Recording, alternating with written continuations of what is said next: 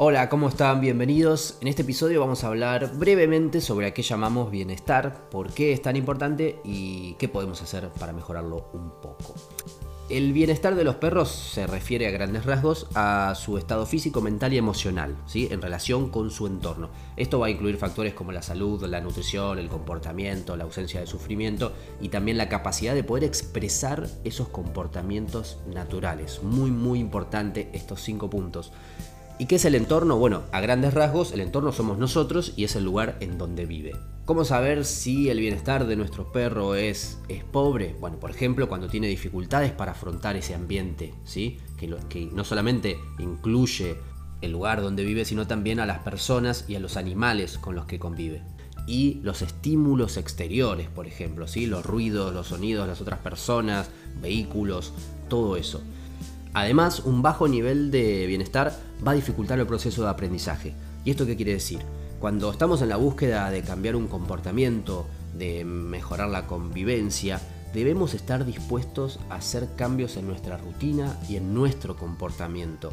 Porque si no estamos esperando cosas del perro y nosotros no estamos dando nada, ¿sí? Un adiestrador o, un educador nos va a brindar un montón de herramientas para que nosotros apliquemos, para que mejoremos la vida de general de ese, de ese perro o de ese gato y de esa manera podamos trabajar también en este, cambiar ese comportamiento o de entenderlo. Vamos a hablar un poco de eso, ¿no? De muchas veces queremos cambiar comportamientos que son naturales en el perro y estamos todo el tiempo forzándolos a hacer algo que no son.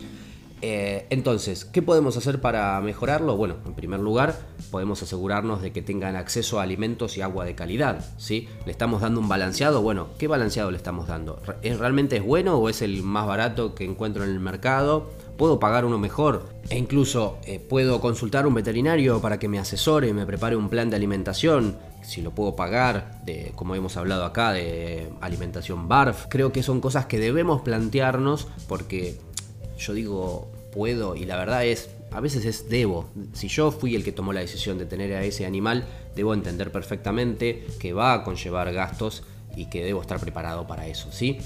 el agua lo mismo, em, y eh, por ahí eso me da pie para hablar de los platos de comida y de agua, ¿sí? Lavarlos con regularidad, estar atento a estas cosas principalmente nos va a ayudar a cuidar su salud.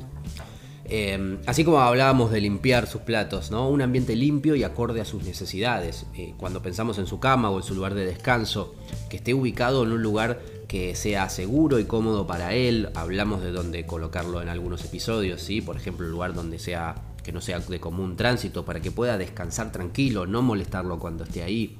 Y después la limpieza, si está en un colchón o en una, una mantita, limpiarla con regularidad, lavarla, limpiar bien el ambiente, que esté desinfectado. Son cosas también muy importantes. Y por supuesto, proporcionarles ejercicio y actividad mental para que no solamente se mantengan saludables, sino satisfacer sus necesidades naturales. Tenemos varios episodios sobre eso, siento que lo estoy diciendo mucho esto, pero hemos hablado de muchas cosas durante más de 40 episodios Em, y cuando hablamos de actividad física y mental, eh, por ejemplo, quizás lo, más común es el paseo, ¿sí? Es esa salida regular que tiene que hacer, que debe hacer el perro todos los días, la cantidad de veces que sea necesaria, y no solo si, vive en un departamento, ¿sí? si está en una casa donde tenga un patio grande, también tiene que salir, porque necesita conocer otros olores, seguir otros rastros, ¿sí? Es importante no solamente la cantidad que haga falta, sino también la calidad del paseo, un tema que vamos a hablar específicamente en esta temporada. La idea de, poder ofrecerle eh, un paseo libre, un paseo acorde a lo que el perro quiera, ¿sí? donde pueda olfatear con libertad, este, seguir el camino que quiera seguir y no solamente que sea un lo voy a sacar dos horitas para que se canse. No, no, la idea no es que el perro se canse, sino que pueda satisfacer sus necesidades.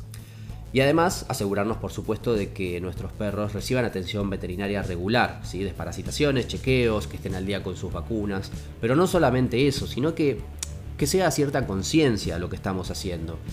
Por ejemplo, en el caso de las desparasitaciones, eh, no hacer una desparasitación cada 3-4 meses con una pastilla que nos da el veterinario y ya. Si el veterinario no nos los propone, proponer nosotros hacer un análisis de materia fecal, ver, ver qué es lo que, lo que hay y si hace falta desparasitar o no, porque a veces incluso por ahí le está pasando algo, nosotros le damos este, una pastilla y se sigue sintiendo mal y es porque esa pastilla no está eh, actuando sobre lo que realmente le está pasando. ¿sí? No soy un veterinario, pero lo hemos hablado en otro episodio y, creo que está bueno como poder ser un poco más conscientes de, este tipo de cosas.